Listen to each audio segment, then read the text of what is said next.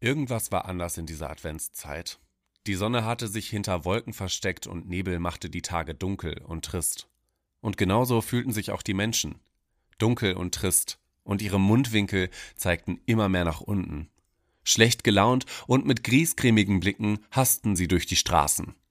Dieses Dunkel strengte an, und die Wochen vor Weihnachten fühlten sich damit noch stressiger an, als sie sonst sind.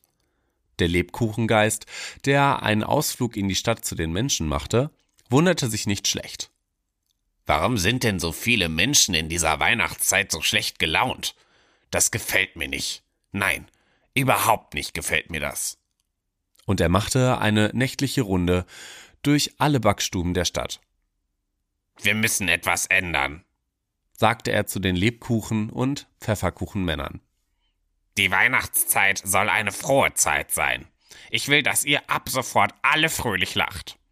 Wie soll das gehen? Unser Bäcker ist so müde, dass er immer brummig guckt. Wie soll er uns da mit fröhlichen Lachgesichtern backen? Keine Bange, sagte der Lebkuchengeist, der immer grimmiger wurde. Weihnachten soll kein muffiges Grieskramfest sein. Lasst mich nur machen. Und er murmelte einige Zauberworte, die keiner verstehen konnte. Dann eilte er weiter zum nächsten Bäcker.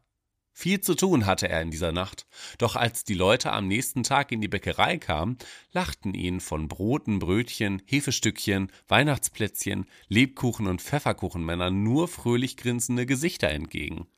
Lustig sahen sie aus, und die Leute kauften mit einem Lächeln im Gesicht die fröhlich lachende Backware.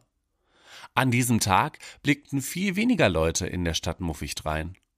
Ab und zu war sogar fröhliches Lachen zu hören.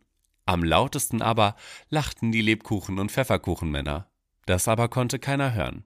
Außer dem Lebkuchengeist natürlich.